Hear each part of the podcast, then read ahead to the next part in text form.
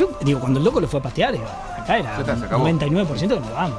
Cuando veo que pega en el palo, las piernas como que me hicieron. ¿Viste cómo decís? Es como que me vino algo y decís, no, esto no puedo creer. Volviste a vivir. Esto no es Uruguay, ¿viste? Esto no estamos Ahí el maestro hace, por ejemplo, no escatimos a los detalles, dijo, como hay posibilidad de ir a penales, se patean cada uno tres penales, por lo menos para agarrar el golpe y tener una, una idea de, bueno, ahí practico, entonces, bueno, pateo para un palo, pega el palo y, y afuera, pateo el otro, me la ataja, y la tercera, digo, para, para probar, la pico y se me va por arriba del travesaño. Bien, Ah, bien. Está, ahí termina la práctica y... y- No aprendiste como yo. No metiste ninguno. No, por dentro digo, a tu madre, bueno, está, porque más o menos te comí un poquito la cabeza, porque al otro día puede pasar. Me voy yendo y viene Guri y me dice, vamos, papote, que mañana capaz que te necesitamos. Yo, porque, por, por- por el orgullo que tengo, pero tranquilo, que mañana clasificamos con el sello de la casa. Y a su vez a los 30 segundos cuando agarra el penal eh, la satisfacción de, de, bueno, arriesgué una situación del cual eh, se me ha echado la culpa por eh, anti-fair play, pero el jugador de gana, yo siempre dije, es el que erra el penal, no es mi culpa. Para nada. No le pegué una pata a nadie ni nada de eso y por eso creo que esa es la satisfacción de, de haber arriesgado por algo que valió la pena y me acuerdo que lo grité más, más que un gol, hubo un compañero en el banco suplente que se desmayó. ¿En serio? No lo sabía eso. ¿Quién fue? Castillo, Juan Castillo. Only one man has scored more international goals in Uruguay's international history than this man, Sebastian Abreu. This to put Uruguay in the semis. Abreu. Oh, dribbled it in. Uruguay go through. They just didn't read the script. Two weeks ago, they broke South African hearts. Tonight, they've broken all African hearts. Everyone thought there would be a South American team in the Cape Town semi-final, but that team is not Brazil. It's Uruguay. Pero como decimos los uruguayos, pusimos lo que hay que poner. Y eso nos tiene muy satisfechos, porque a todos nos gusta el buen fútbol, pero a veces los, los uruguayos, por suerte no es la primera vez que no ocurren estas cosas. Hacía mucho que no nos sucedían ganar de esta manera y le damos el justo significado. Generalmente cuento yo algún cuentito en la apertura. Hoy me parece que estaba todo dicho y que era lindo recordar a los protagonistas y no ponerme en el lugar de contarlo por ellos. Hoy en Señores Dejo Todo, Uruguay gana, 10 años después.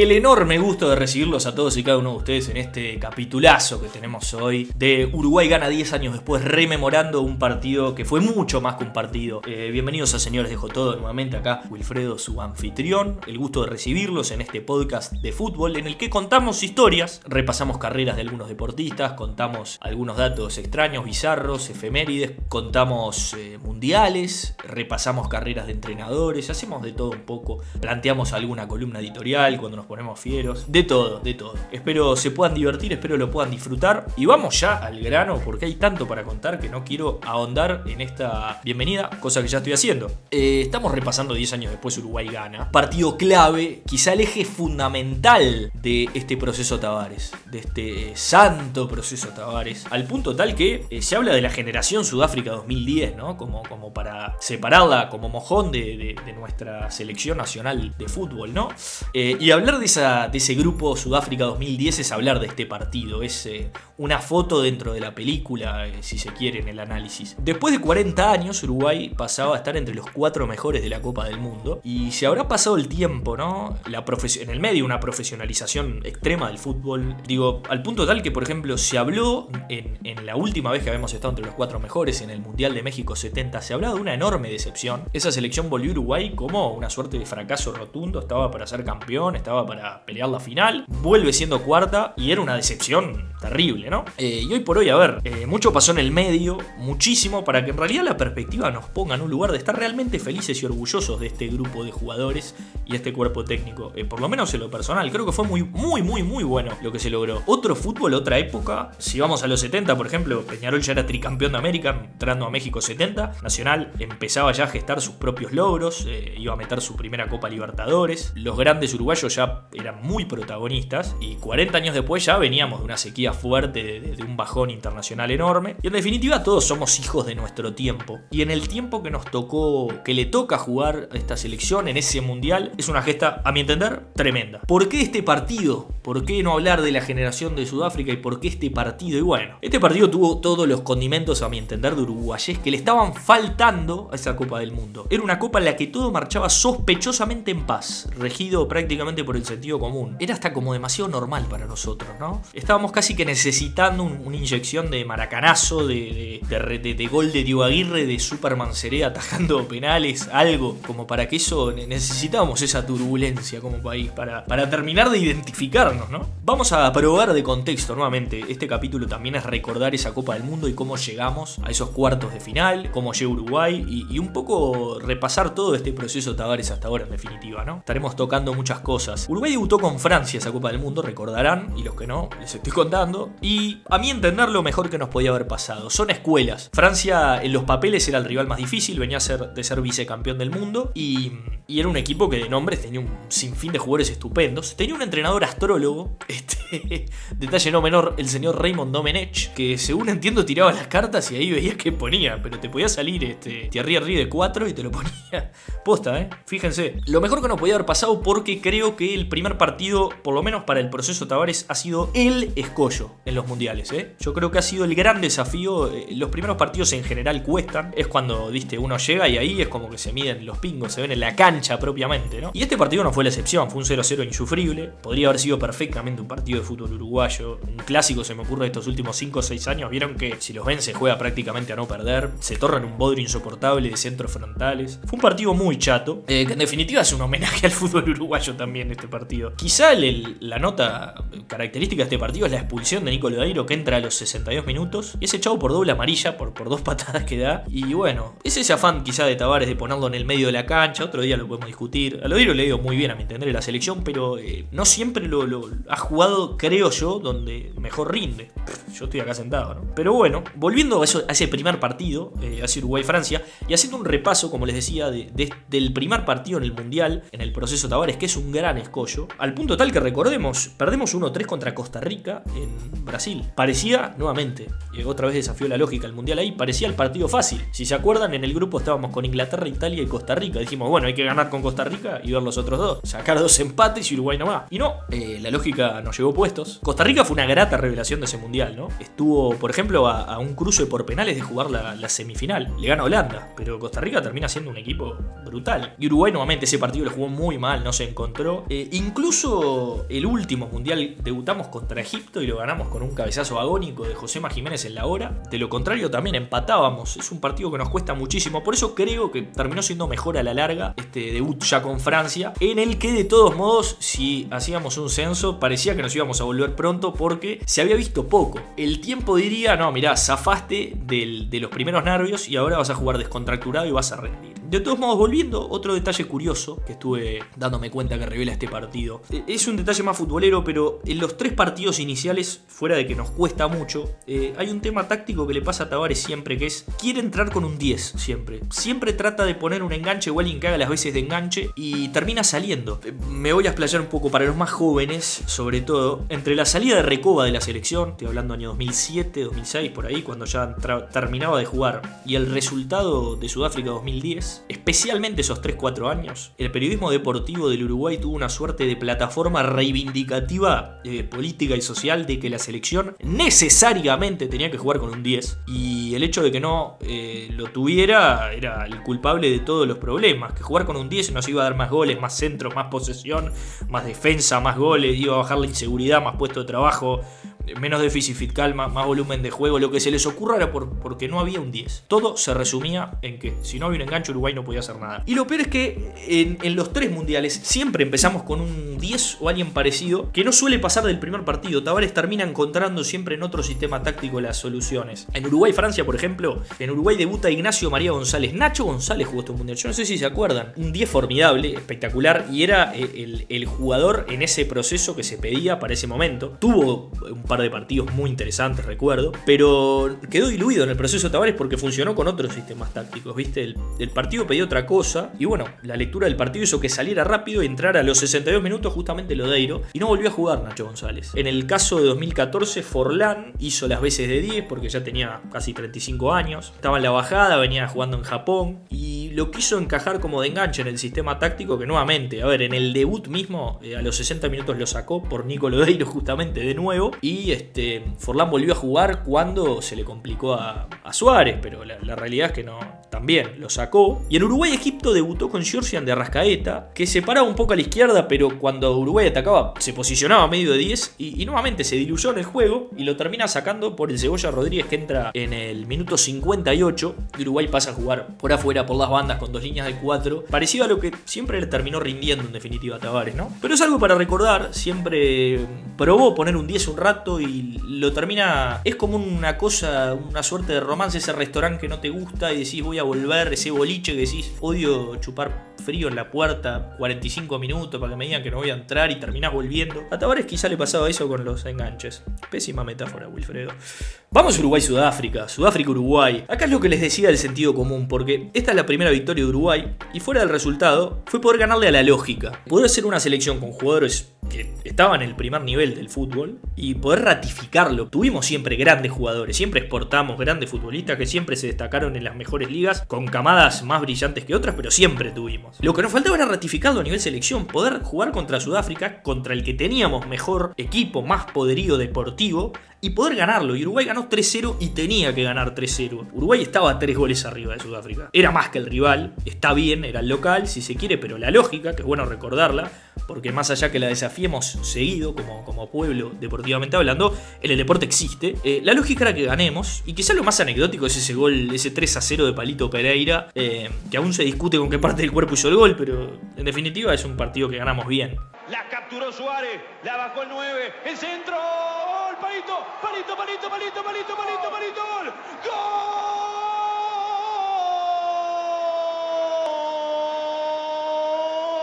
Luego ya con 4 puntos nos tocaba enfrentar a México, que era un escalón maya de dificultad, y si se quiere un partido que tenía un manto de, escepticismo alrededor. ¿no? México es un rival traicionero en los mundiales, es un equipo que, que, suele estar a nivel de octavos de final generalmente, varias veces lo sacó Argentina. En, ese, en esa Copa América 2007 en la que empezó este proceso Tavares, eh, México nos había ganado por el tercer puesto de la Copa América, y siempre estaba eso de que, bueno, tiene lo suyo México, ¿no? No es una selección que termina pesando, gravitando internacionalmente, pero tiene un proceso de selecciones bastante ordenado, a nivel juvenil le puede ir bien muchas veces. Entonces está eso de, bueno, cada vez que alguien más o menos parece que juega algo, nos gana. Veníamos muy, con el corazón muy roto como, como equipo, como, como país, ¿no? En este partido hay un golazo de Luis Suárez, que es el que gana el partido, ganamos 1 a 0, un centro espectacular de Cavani que al minuto 43 define nuestro depredador. Y es bueno eh, hacer este paréntesis, porque futbolísticamente hablando es el Mundial de Diego Forlán, sin duda, lo dejan claro las estadísticas, el recuerdo, eh, los flashes, las fotos, pero también es importante que es la precuela de dos películas de dos astros demenciales del fútbol, como fueron en la década siguiente, que está terminando este año, Luis Suárez y el Eddie Edinson Cavani, que tuvieron dos grandes mundiales y que se recibe sobre todo Suárez de héroe de selección en este mundial, ¿no? Suárez era un jugador eh, que hasta ese momento jugaba en el Ajax, le iba muy bien, pero eh, jugar tan bien en la liga holandesa generaba también por mucha parte de nuestro propio pueblo uruguayo un manto de dudas de eh, este juega allá. Cosa que es mentira, que Suárez dejó claro que es mentira, pero existía. Era un jugador que recibía muchas críticas de la prensa, de la gente. Era el tipo que no le pasaba la pelota a Forlán, pasásela a Forlán, decía, hay un gesto histórico del Toto da Silveira en penal haciendo una, una, suerte de simulación de Forlán pidiendo la pelota, que es hermoso. Pero la realidad es que este Suárez, con, con este cabezazo, un gran partido, se arranca a afianzar y nos termina regalando después un solo espectacular en el partido siguiente, de primera fase eliminatoria, ¿no? Estoy hablando de Uruguay-Corea. Eh, a Corea del Sur le ganamos 2 a 1. Corea nos sorprendió, ¿eh? acá sí nos empató. Eh, era un típico, equipo, un típico equipo asiático, rápido, dinámico, que le suele faltar sustancia, le suele faltar para cerrar los partidos. ¿no?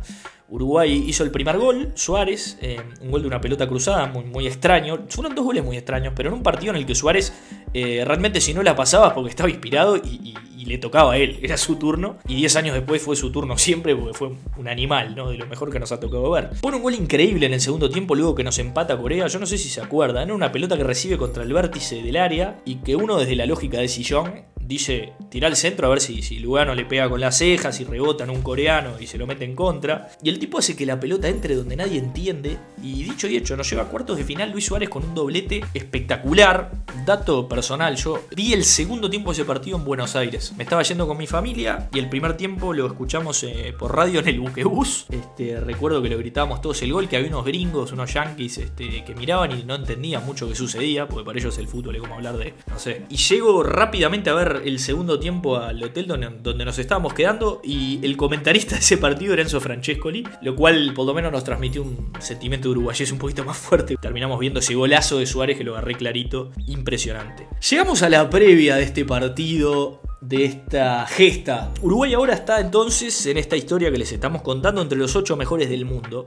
Juega contra el único rival africano que queda en el mundial. El único equipo de África. Mandela, expresidente en ese momento africano. Madiba, eh, líder, este, referente político y social importantísimo del mundo. Manifiesta expresamente su apoyo con, a Ghana, a la selección de Ghana, como la selección que va a defender al continente. Por ejemplo, si ven Thomas antes del partido muchos africanos fueron al estadio, no ganeses de otros países, con pancartas que decían Gana Make Africa Proud, en inglés que sería Gana, haz que África se sienta orgullosa. Una, linda presión para nosotros. Eh. Por ejemplo, el ómnibus de Ghana tenía un ploteo para este partido que decía la esperanza de África. Había de todo ese continente una, una ilusión, ¿no? Entonces era una cosa rara, porque era un partido es raro lo que nos sucedió, porque era un partido de cenicientas, ¿no? De, equipos, entre comillas, que suelen ser el débil del partido. Y nos pasó algo muy raro, porque nos encanta, y no en vano somos hijos del maracanazo, como como pueblo futbolístico, jugar contra, con absolutamente todos los factores en contra es algo que nos encanta. O sea, eh, nos jerarquiza o nos pone en una situación de supuesta debilidad deportiva que genera ese deseo de épica en nuestros jugadores, de salir a desafiar todos los pronósticos, ¿no? Entonces acá es raro, porque si bien jugamos contra un equipo que en definitiva era el favorito, entre comillas, de muchos, por las circunstancias que les comentaba, eh, también es cierto que no era el poderoso. O sea, nos tocó una situación rara, no jugamos contra el poderoso. Porque en esos términos eh,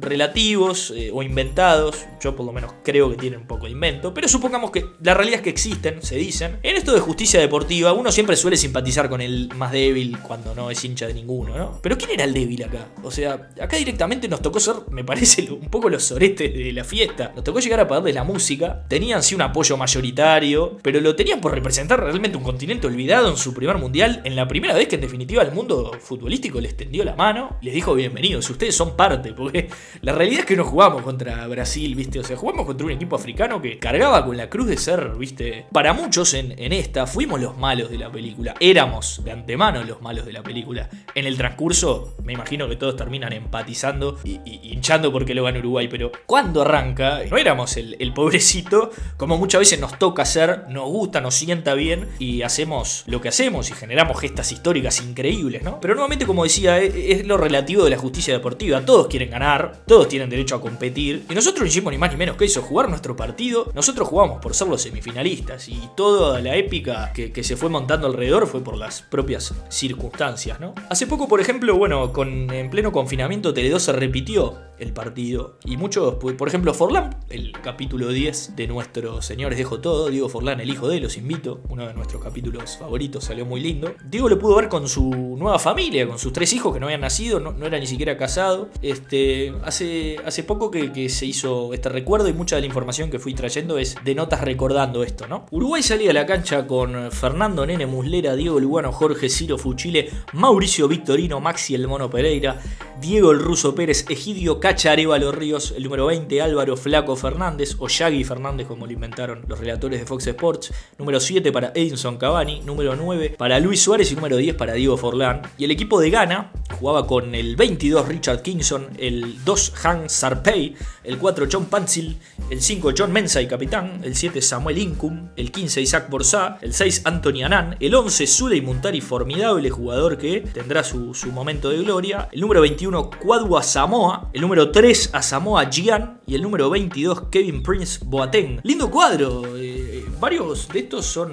jugadores que que tuvieron una cierta trascendencia a nivel Europa, a nivel fútbol mundial. A ver, sobre el partido propiamente, que en definitiva este es el capítulo del partido, ¿no? Algo tenemos que hablar. Fue un partido de días y vueltas, dentro de todo lo que uno recuerda, pasa que el final es tan ensordecedor que se lleva puesto a la realidad cualquier análisis previo. Es un partido en el que Uruguay estaba jugando al santo equilibrio de Oscar Washington Tavares, de nuestro maestro, la santa palabra es el equilibrio, se ha cansado de decir, para decir que hay que ordenarse, que hay que atacar de a poco y demás. A veces lo dice porque le tiramos 10 pelotazos a Suárez y no sale ninguno, es cierto también. Lo recuerdo bastante trabado en la mitad de la cancha al partido, ¿eh? pero recuerdo que los últimos 10 minutos del primer tiempo, eh, en base a un despliegue físico muy importante, Gana empieza a crecer. Tavares lo había recalcado en las conferencias de prensa previas al partido. El maestro dejaba claro la importancia de poder resolver más que nunca el partido en los 90 minutos porque el rival africano tenía un despliegue físico impresionante, corrían los 90 minutos a un nivel top y quería poder hacer todo lo posible para poder ganarlo porque una larga iba a ser muy difícil, con todo lo que conlleva, calambres, lesiones y demás, ¿no? Eh, y se empezaba a ver que en esos últimos 10 minutos, esa cosa como abrumadora de, la selección de Ghana en ese momento, y un detalle de este primer tiempo es la lesión de nuestro santo patrono, de la mirada, de la ceja levantada con cara de sicario, la tota Diego Lugano, que a los 37 minutos se lastima y entra en su lugar Andrés Scotti, que la historia también lo va a poner en un sitial de privilegio más, más adelante, ¿no? Me acuerdo clarito de estar viendo el partido con amigos y, todos como en consenso general, eh, ya por el minuto 40 y largo estábamos diciendo, cuidado ahora, hay que evitar el gol a toda costa, que es el famoso gol psicológico, si te hacen un gol ahora te lo llevas al vestuario y ellos se van con más ánimo. El tema es que Zula y Muntari, este volante zurdo del Milan, que la rompió toda, gran partido, un gran jugador, quizá una de las cartas más importantes de mitad de cancha para adelante, engancha para adentro, cuando levanta la cabeza mete un sablazo, prácticamente me atrevo a decir sin exagerar, desde la mitad de la cancha, y una pelota que se va colando entre los jugadores y que vamos viendo entrar, entrar, entrar, y que sorprende a nuestro propio Muslera, ¿no? El partido del equipo africano domina, se queda con ella a la mitad de la cancha, la tiene, le pega al arco. ¡Gol! ¡Gol! Montari. ¡Gol! Montari, gol de gana. Gol de gana del final del primer tiempo. Dominaba el equipo ganés en la mitad de la cancha. remate de afuera del área, de lejos, lejísimo.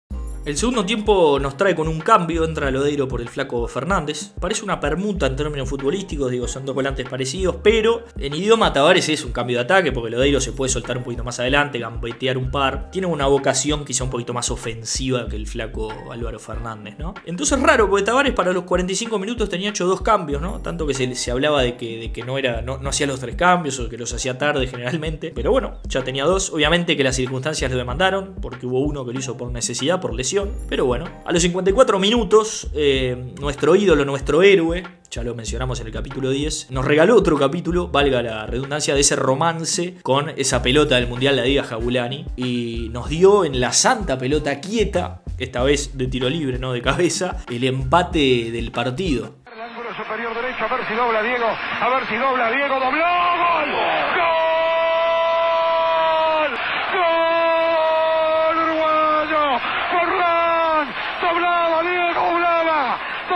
Forlán, el Diego de todos los uruguayos, le pegó con una comba perfecta, la pelota se va al fondo del arco, había que poner el corazón, empata Uruguay Forlán a los 10 minutos del segundo tiempo. El segundo tiempo tiene Uruguay tratando de asomarse, se anima. A ver, no terminamos de definirnos como quizá dominador del partido. Y además, con, con un equipo africano, eh, un contragolpe, digo, te mata porque tienen un resto físico importante. Les cuesta generalmente la definición. Si uno hace el análisis histórico, no, no tienen grandes goleadas. Eh, tienen muchos goles cerrados increíbles en las selecciones africanas.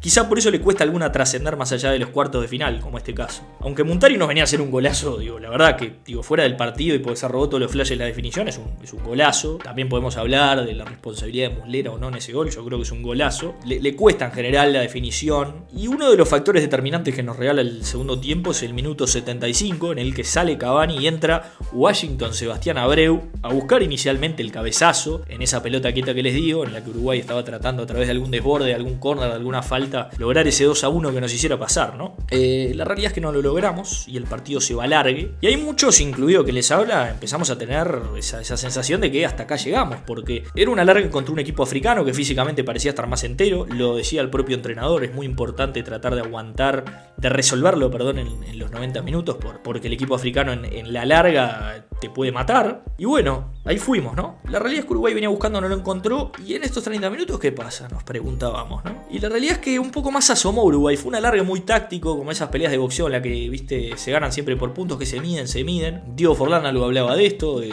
Uruguay sintió que estaba más cerca del gol en este, en este alargue. Y acá pasa algo extraño porque cuando uno viene jugando mejor, dicen los futbolistas, en, las definiciones eliminatorias, en el alargue, uno no quiere llegar a la instancia de penales porque siente que eh, es una suerte de desventaja, siente que el otro zafó, que yo tenía para hacerte el gol y no te lo puedo hacer. Y la realidad es que la sensación de, nuestra estaba siendo un poco esa, uh, dale que lo tenemos, dale que lo tenemos. Y por la jugada final, digo, sin esa jugada final, nos hubiera dado, si íbamos a penales, ese, ese retrogusto raro de que nos faltó eh, un cabezazo, una definición. Pero sobre los últimos 5, 4 minutos Uruguay se va, va, bajando la guardia, se va desinflando con lo que tiene, con lo que puede. Lógico, a ver, son 120 minutos, ¿no? Eh, y sobre el último minuto pitan una falta de, a Jorge Ciro Fuchile, nuestro lateral de Gran Mundial de Sudáfrica, el Fuchi. Digo que pitan la falta, no que cobran foul, porque podemos discutir hasta el día de hoy si fue falta o no. Realmente fue más no que un sí. Y en este tiro libre, a ver, la verdad podríamos haber hecho un capítulo separado y hasta en un momento realmente pensamos eh, hacer un capítulo de, de este tiro libre. Porque hay 50 historias diferentes en esta jugada. Hay movimientos cruzados para todos lados, hay faltas que el juez le podría haber cobrado a gana, hay otros penales creo que sí, si querían cobrarlos cobraban incluso. La realidad es que la pelota va hacia el área, Muslera la sale a buscar, hay un tumulto y la pelota sigue su curso, rematan, va al arco y pasa una de mis cosas favoritas, si la recuerdan bien la jugada y si no los invito a poner YouTube y verla una y otra vez. Es que nuestro golero figura del Mundial, que es en definitiva Muslera pero también Luis Suárez, ataja la pelota, pero hay previo una tentativa del mismísimo Fuchile de atajarla con la mano que no puede. En eso del como sea y como venga que dice Rodrigo Romano, que, realmente nos representó en esta jugada porque si no le atajaba uno, le atajaba otro, pero no queríamos que entrara, ¿no? Hay algunas discusiones, eh, a ver, el juez pita penal acá, y acá un paréntesis yo, hay algunas discusiones sobre, no en Uruguay, pero sí en el mundo del fútbol, con cierta hipocresía, pero las hay, sobre la honorabilidad de esta jugada. La verdad creo que no merita. Eh, es una boludez suprema, si me disculpan. Eh, Suárez ataja la pelota, lo echan, se hace cargo de su expulsión, paga su pena. Sale quebrado en llanto en una situación rara porque se siente culpable o se tira la angustia, pero ¿de qué, no? A ver, con las pulsaciones a full, obviamente soltó toda la angustia, pero ¿qué más podía hacer Suárez ahí, no? Futbolísticamente hablando, dio su vida porque el equipo tenga una chance más que parecía bastante remota de seguirla peleando, ¿no? Pero el momento previo al penal es terrible porque es lo que les comentaba de algo nos tenía que pasar, no, no puede ser que nos estaba yendo bien en este mundial, era obvio que nos teníamos que ir así. Había ese, ese sabor ahí, sí, no nos, no nos merecíamos esta suerte. Pero bueno, cuando está para uno, está para uno, ¿no? Le va a pegar. Y llorando, va a guiar.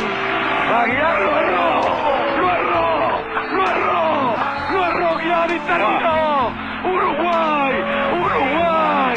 Permítame. Uruguay, carajo. Sí, señor. Uruguay, carajo.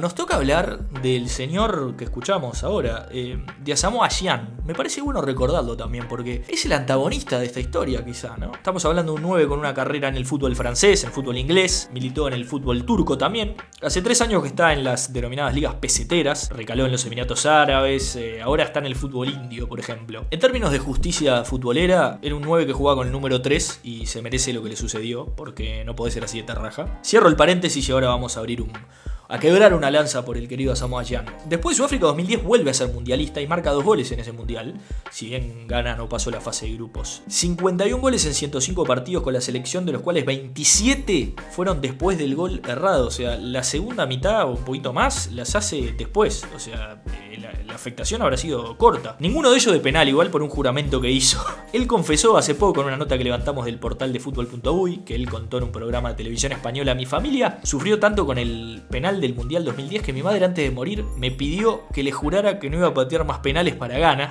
por lo que mantengo mi promesa y no volví a ejecutar penales con la selección. Es lo que tiene el fútbol también a veces, ¿no? Eso, esas presiones. Él dice que lanzaba siempre los penales, incluso de hecho en ese Mundial a Samuel Jan había hecho dos goles de penal, el de la delantero lo recordaba en esta entrevista también, venía de hacer tres goles, de los cuales dos por tiro penal. Cuando volvió del Mundial eh, estuvo con custodia policial, estuvo efectivas amenazas de muerte en su propio país después de errar el tiro y cada tanto cuenta que lo reconocen en la calle y le pasan alguna factura. Para peor el jugador se había autoproclamado antes del Mundial como el jugador de los goles importantes en alguna conferencia. Este, y bueno, la, la vida te da esas cosas, ¿no? Es insólito. Otro detalle insólito es que en su carrera, a Samoa Gyan, había errado un solo penal solo en toda su carrera futbolística. ¿Cuándo? En el Mundial anterior. Eh, lo había errado el 2006 contra República Checa, pero Gana le ganó 2 a 0 al equipo de Europa. Entonces, lógicamente, esa responsabilidad se diluyó, porque cuando el partido, eso, queda, queda por ahí, ¿no? Y en ese sentido, los mundiales son crueles. Ese retrogusto que tenés, que además tenés como mucho, como poco, perdón, cuatro años para, para tratar de reponerte, enmendarlo, ¿no? Es, es, algo difícil con lo que hay que convivir, porque es un momento, no, no, no es una apertura, un clausura que uno tiene tiempo para ir mejorando. Y hasta el día de hoy, Samoa Jean confiesa que no lo. que hay gente que todavía se lo reprocha. La pasó muy mal, pero bastante se repuso en su carrera, ¿no? Digo, tuvo sus, sus éxitos. Pero bueno, llegamos a la tanda de penales. Como les decía, llegamos con viento la camiseta, porque la realidad psicológicamente en ese palo que Muslera besa, que Muslera mira, que Muslera le agradece, un poco estaba nuestra suerte y un poco sentíamos que teníamos que ganarlo, porque era un karma la definición de penales con Uruguay, ¿no? No veníamos de, veníamos de perder en la Copa América 2007, veníamos de perder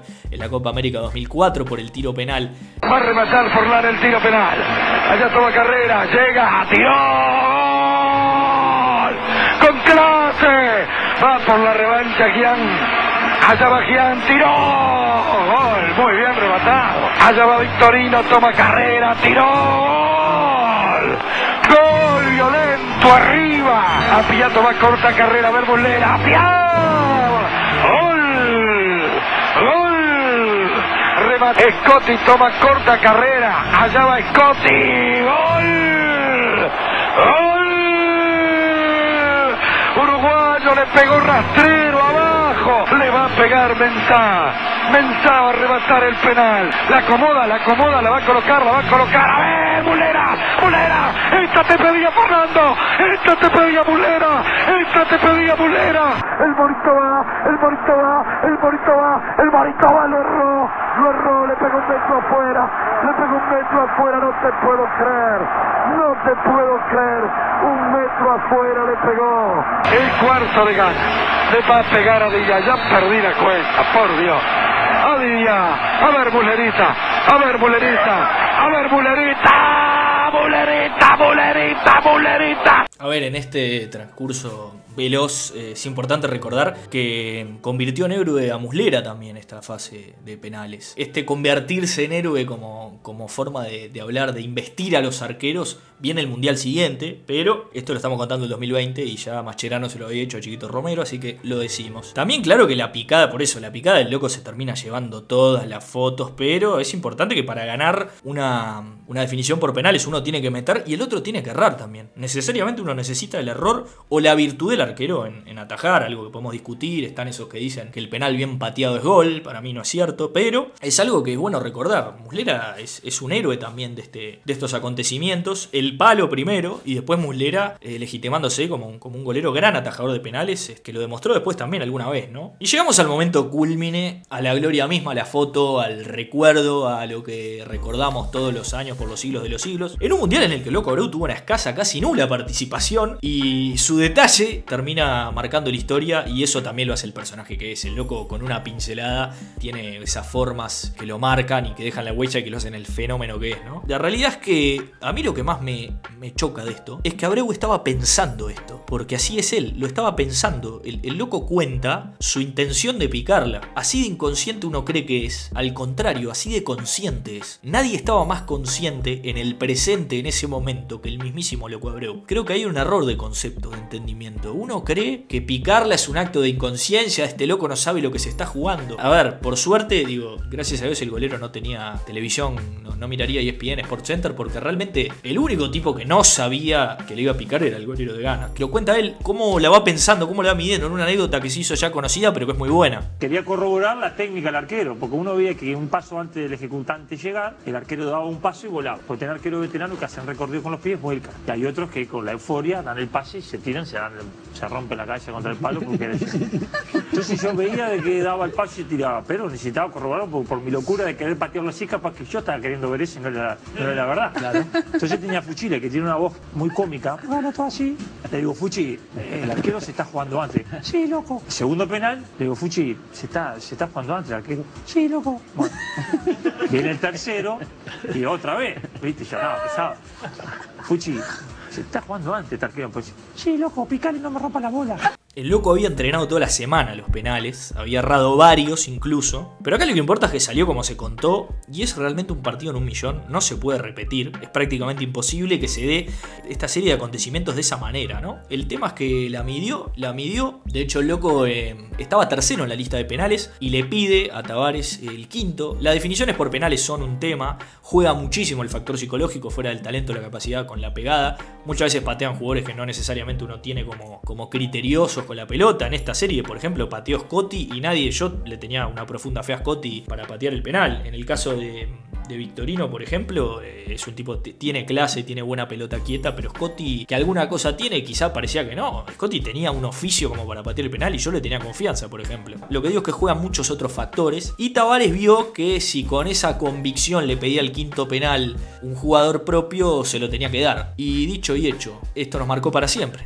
Ahora sí, si convertimos este se acabó, si hacemos este se termina, si hacemos este se va, se acaba, se termina. El loco Abreu, el loco Abreu, habitualmente la pica, habitualmente la pica y a mí me da un ataque al corazón. Le va a pegar Abreu, le va a pegar el Seba, el Seba habitualmente lo pica por Dios, el Seba, el Seba, el Seba toma carrera, el Seba va.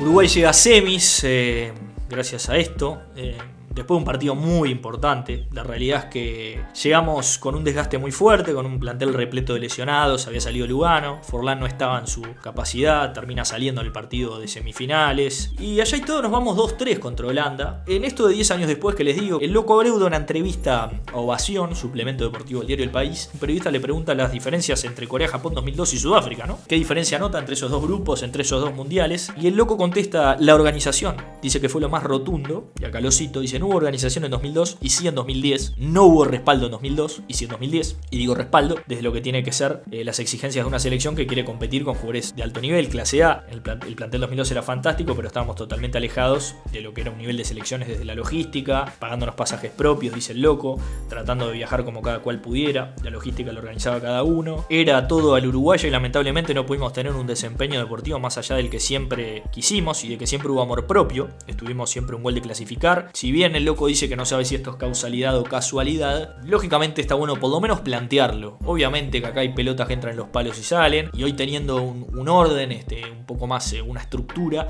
más allá que hubo quilombos grosos en la AUF, no, no, no, vamos a decir que ahora todo es eh, cuento de hadas, pero eh, deportivamente hablando hay una cierta línea, una política que facilita que la pelota entre o no. Yo creo que la pelota no entra por azar y que a la larga quienes tienen proyectos que se sostienen ganan más. Todos ganan y pierden, ¿eh? pero les va mejor a aquellos que tienen más claro a dónde quieren ir. Y este fue el caso de este Uruguay y hasta acá llegamos con este capítulo estupendo, este hermoso homenaje que hemos hecho a nuestra gloria, a un partido que nos marcó, un partido que nos generó de todo y seguramente el buque insignia de este proceso Tavares. Esperemos hayan podido disfrutar este capítulo tanto como lo disfruté yo. Nos veremos en una próxima Hasta acá llegamos.